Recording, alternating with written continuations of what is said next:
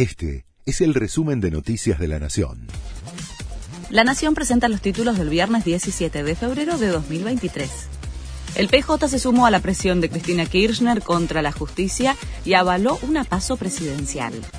La declaración consensuada rechazó la inhabilitación de la vicepresidenta para ejercer cargos públicos y avaló el sistema de internas como mecanismo para dirimir candidaturas.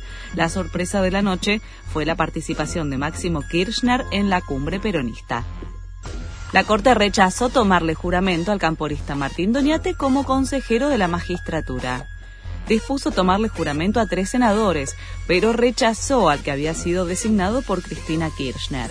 Para el máximo tribunal no es válido partir el bloque del Frente de Todos para designar consejeros por la mayoría y la minoría. Los piqueteros definen hoy un nuevo plan de lucha para la semana próxima. Las más de 30 organizaciones que conforman Unidad Piquetera se reúnen para votar las próximas medidas en reclamo de las bajas de beneficiarios de planes sociales que no validaron su identidad de manera virtual.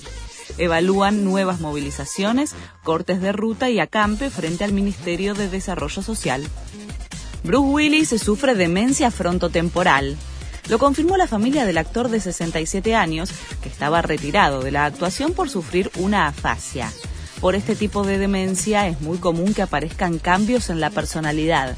No hay tratamiento que cure o ralentice la progresión de la enfermedad. Diego Schwartzman afuera de la Argentina Open. El Peque, alentado por más de 4.000 espectadores en Palermo, cayó frente al español Zapata Miralles, 74 del ranking mundial, por 6-1 y 6-3 en el debut.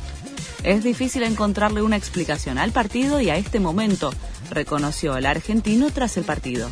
Este fue el resumen de Noticias de la Nación.